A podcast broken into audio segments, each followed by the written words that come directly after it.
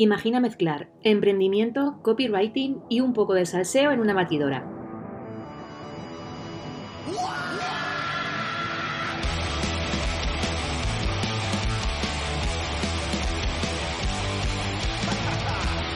El resultado es Loca por la Tinta, un podcast libre de prejuicios y formalismos.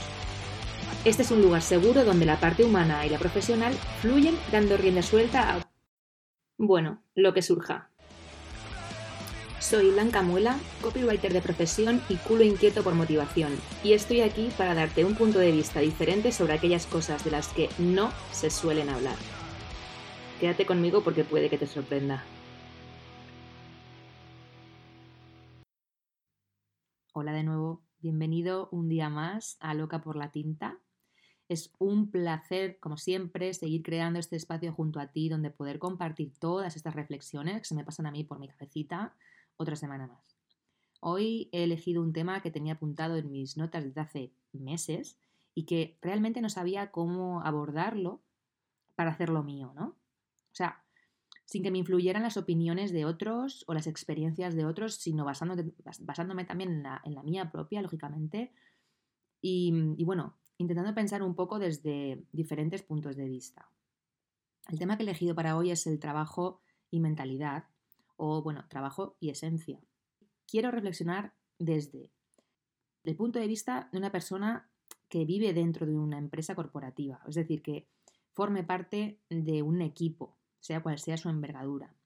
Otro punto de vista sería el del emprendimiento, para el que casi siempre estamos motivados por el anhelo de ser nuestros propios jefes, pero realmente quienes acaban siendo nuestros jefes son nuestros clientes.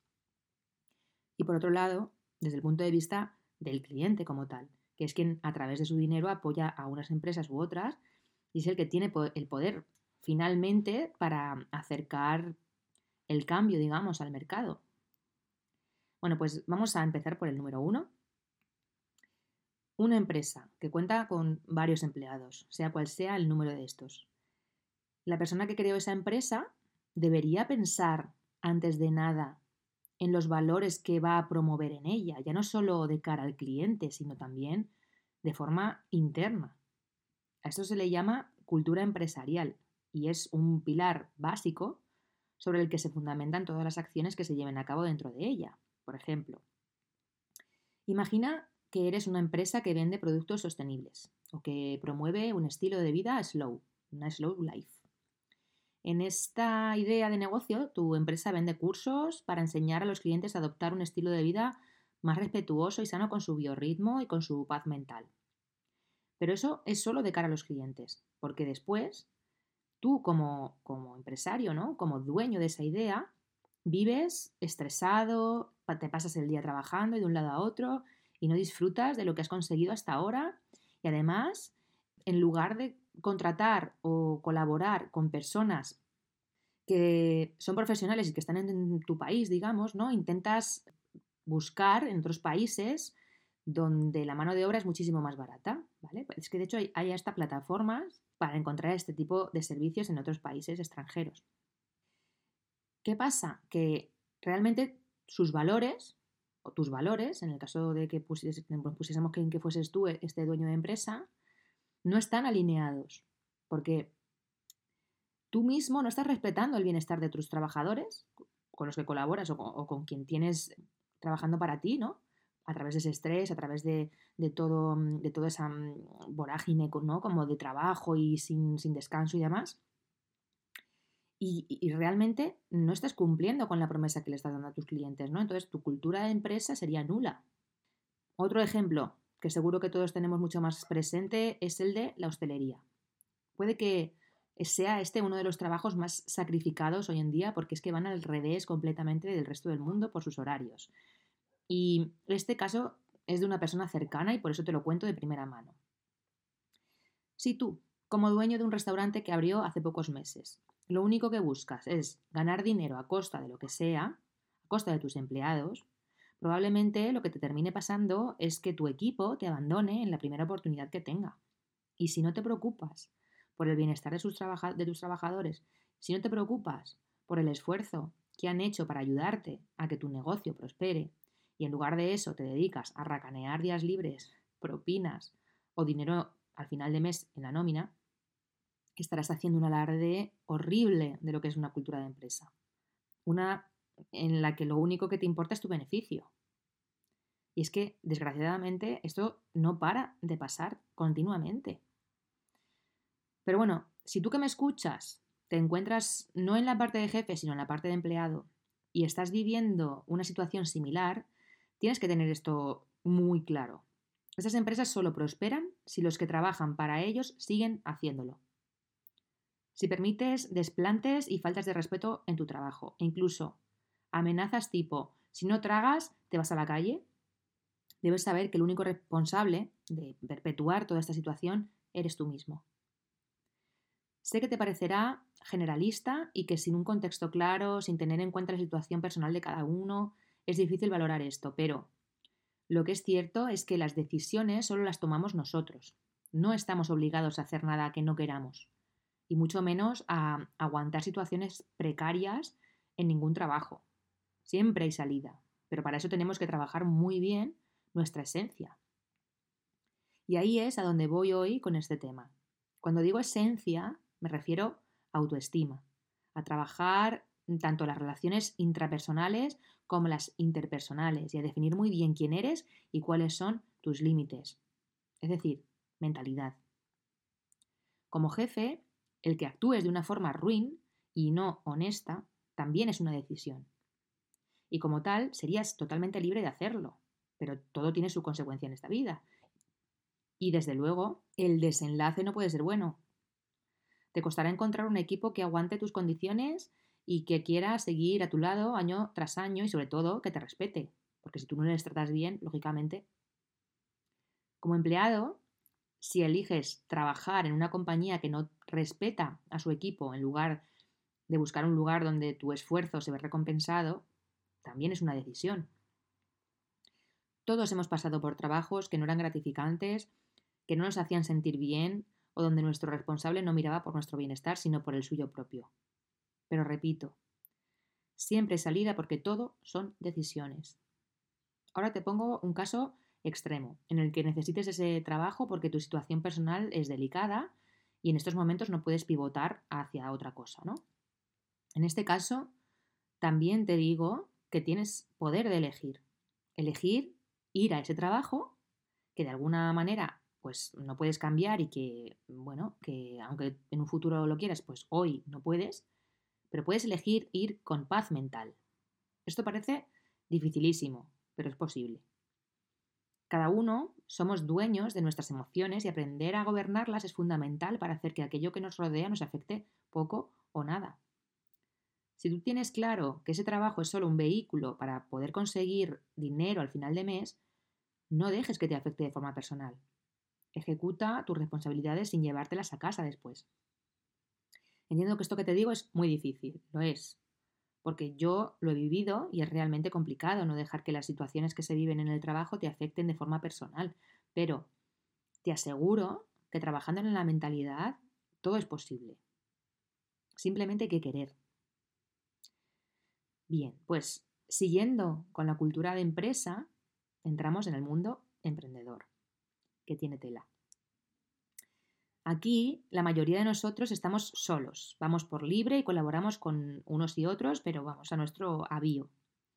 Como te decía al principio, muchos emprendedores movidos por el deseo de ser nuestros propios jefes y que venimos de experienciar, pues esto otro que te contaba, ¿no? Lo de trabajar en empresas que no respetan el bienestar del trabajador, lo que mm, hacemos es no tratarnos bien a nosotros mismos. Y esto lo he vivido yo en mis propias carnes, ¿no? Porque al final, cuando nos subimos a este carro, de lo único que nos preocupamos es de que no se hunda. Y en la gran mayoría de casos, los descansos son puntuales y los fines de semana inexistentes. Los festivos a nosotros no nos afectan y los planes de vacaciones pagadas menos aún. Esto pasa porque consideramos que si no damos todo lo que podemos de nosotros mismos, nuestro negocio se va al garete y tenemos listas interminables de tareas para las que tendríamos que dedicar varios días, incluso años, para poder completar. Y el agotamiento se apodera de nosotros, se hace uno más del día a día. Yo en este momento en el que grabo este podcast Pues llevo tranquilamente más de dos meses sin parar de trabajar, sin un descanso. O sea, todos los días, todos los días he trabajado. Aunque haya tenido a lo mejor pues algún evento típico que tienes una comida, tienes algo, pues sobre todo porque han pasado las navidades entre medias, pero todos los días he trabajado. Si he tenido algún evento, yo por la mañana o durante la tarde o cuando sea, he trabajado. No he descansado ni un día. Entonces, es cierto que esto lo he elegido yo y que eh, nadie me ha obligado a coger tanta carga de trabajo, a autoexigirme tanto. Pero todo esto lo hago repitiéndome como este mantra de esto es temporal solo hasta que me estabilice. Pero es que, sinceramente, ni yo misma me lo creo. Porque este ritmo se acaba convirtiendo en una rutina.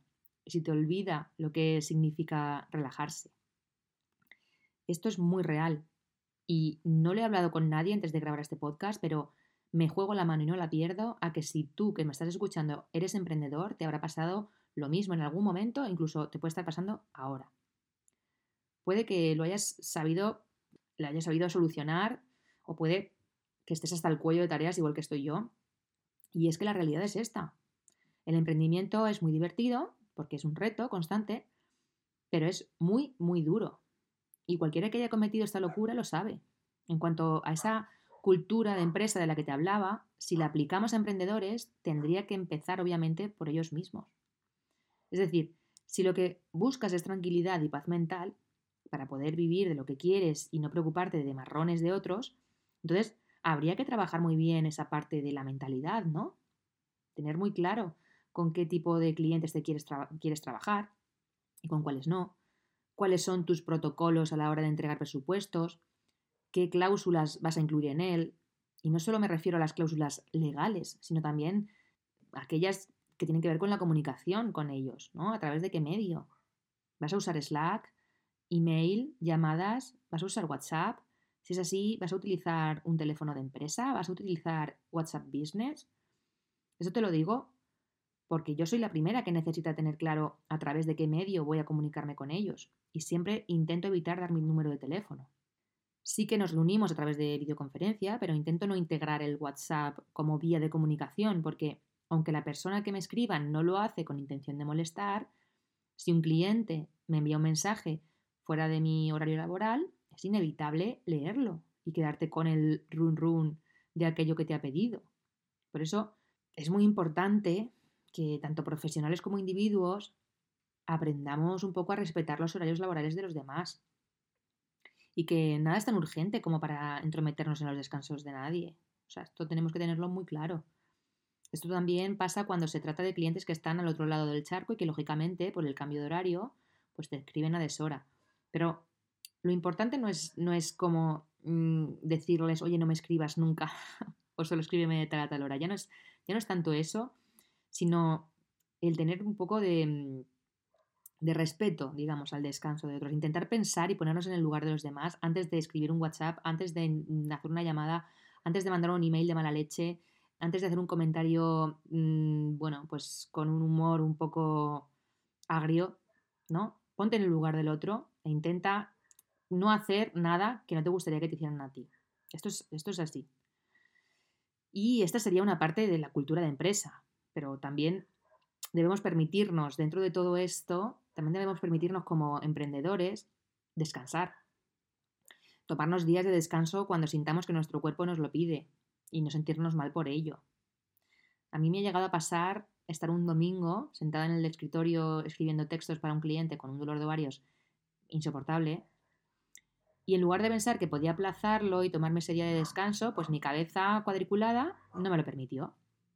Claro, yo hoy lo pienso, bueno, están los perritos hoy mmm, cantarines, que yo hoy lo pienso y me compadezco un poco de mí misma por no haber respetado el ritmo de mi cuerpo que me estaba pidiendo a gritos, pues eso, que descansase, que parase un momento. Y bueno, realmente hoy no ha cambiado mucho este panorama, pero sinceramente es algo que tengo súper presente. La mentalidad para mí es algo fundamental y sé que necesito ponerle empeño tanto para mi propio bienestar como para los de mis futuros empleados, que lo sabrá. La autoexigencia no es ni buena ni mala, solo depende de cómo la apliques. Pero el autocastigo sí que es malo, porque es lo que no te permite reconocer aquel esfuerzo que has estado haciendo y no ves las señales de tu cuerpo ni de tu mente para parar y respirar. Esto deriva después pues, en inquietud, en ansiedad, en insomnio, en fin. Ya te digo que todo esto que te cuento lo he vivido y lo sigo viviendo hoy en mis propias carnes. Y es que, bueno, pues trabajar en la mentalidad no es ya una opción para cualquiera de nosotros, es una urgencia. Porque sin la mentalidad que de verdad se alinee con nosotros, con nuestros valores, con nuestra salud corporal y mental, estamos perdidos. Para todos aquellos que emprendimos y que hoy en día nos ganamos la vida gracias a nuestra idea de negocio, también es importante aprender a delegar. Eso tiene que ver también mucho con el descanso. Esto parece fácil, pero para nada lo es. Poner tu negocio en manos de terceras personas, aunque solo sean ciertas áreas, es una decisión de peso, porque lo primero que aparece es el temor a que las cosas no queden tan bien como a nosotros nos gustaría, o que el trabajo no se va a desarrollar igual de bien que si lo hiciéramos nosotros. Esto es parte de una cultura egocéntrica, pero tiene fundamentos para que así sea, ¿no? Porque en muchas ocasiones, y depende del sector, se dan casos pues, de personas que venden X cosa, yo te voy a ayudar en, y luego pues te encuentras con que no te ayudan en nada, ¿no? Que al contrario, te ponen más trabajo o te dan más dolores de cabeza de los que te hubieran dado si lo hubieras hecho tú. Pero bueno, lo importante es darse cuenta de cuál es el valor diferencial de tu modelo de negocio y delegar aquellas partes que no necesiten de ti para desempeñarlas. En mi caso, todo el tema de gestión de presentación de impuestos y demás me lo lleva una empresa externa que lógicamente tiene más conocimiento del tema y que a mí me quita una carga de trabajo importantísima. Delegar es fundamental para permitir que nuestro negocio siga expandiéndose y no debemos tenerle miedo a esto. Y bueno, para ir terminando, me gustaría hablarte a ti como consumidor porque entiendo que hasta hace no mucho la información que nos llegaba de las empresas era a través de su publicidad y en contadas ocasiones. Mm, podíamos ver así alguna cosa, mm, alguna noticia, ¿no? Que mm, nos diese un poco de luz sobre aquella cultura de empresa interna que tienen, porque entiendo que al final muchas empresas, sobre todo las grandes, se cubren mucho las espaldas con sus empleados para que este tipo de cosas no salgan. Y de hecho te voy a contar un caso, pues bueno, que me ha pasado a mí cuando pasó toda la pandemia, que yo no estuve dos meses en casa encerrada, yo estuve, no llegó al mes y medio, porque yo trabajaba en Zara como visual y yo vivía todavía en Ibiza y yo el 18 de abril pues ya estaba trabajando a puerta cerrada junto a seis compañeros, nos pusieron en, dos turnos, turno de mañana, turno de tarde, para que si cualquiera de los dos turnos tenía alguien infectado de coronavirus, pues que no, no cerrásemos no se cerrase la tienda, vaya, pudiéramos seguir produciendo, ¿no? Nosotros, aunque estábamos a puerta cerrada, estábamos ah, empaquetando eh, ropa de pedidos online mm, que venían de toda España, ¿no? Entonces, ¿qué pasaba? Pues que, aparte de que no nos habían cogido a toda la plantilla, sino solo a unos cuantos para estar allí trabajando, los, que, los pocos que estábamos allí, pues estábamos haciendo el trabajo multiplicado por tres. O sea, era un esfuerzo bastante grande físicamente hablando, ¿no? Porque teníamos que llegar a ciertos parámetros que nos marcaba la empresa, teníamos que llegar a ciertos mínimos de pedidos al día, que eran como, no sé, 200 y pico, no me acuerdo bien, eran una cantidad bastante alta por turno. Em, pero después pasaron casos de infecciones de personas que sí que cogieron el virus y que, bueno, a los demás se nos expuso a esto y no hubo cuidado, digamos, y no, no, se cerró la tienda, no, no se hicieron PCRs, no nada, ¿vale? Aún habiendo estado expuestos a, a esto, aún, habiendo tenido contacto directo, ¿vale? Con un positivo. Y en aquel momento no estamos hablando de hoy, que estamos a enero de 2022, esto era abril de 2020, o sea, plena pandemia, con todo lo que supone, porque en ese momento no se sabía nada, no había vacunas, no sabíamos cómo afectaba o dejaba de afectar, no, nada, ¿vale? Había un miedo latente. Entonces la empresa lo único que quería en ese momento era producir, producir, producir y producir y les daba bastante igual el bienestar de sus trabajadores, porque las condiciones en las que trabajábamos de primeras eran con unos guantes y con una mascarilla que, bueno, sí, que era de estas de usar y tirar, pero que no teníamos distancia de seguridad, eh, mil cosas. mil cosas.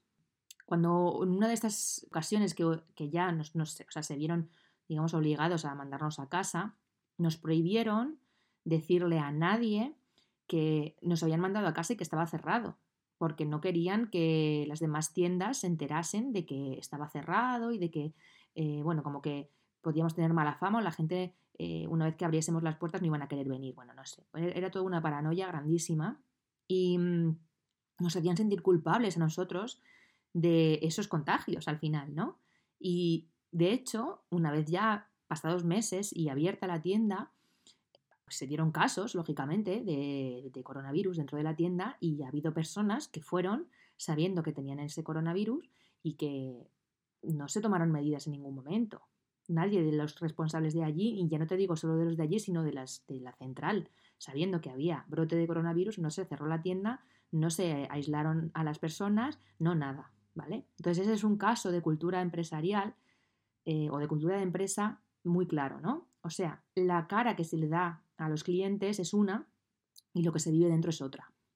Entonces, a lo que yo voy ahora es hacerte a ti una llamada, ¿no? Como consumidor, para que tú entiendas que cuando tú inviertes en este tipo de empresas que no tienen en cuenta al trabajador, que explotan, es que esto es real, explotan y que ponen entre las cuerdas a sus trabajadores, tú les estás empoderando.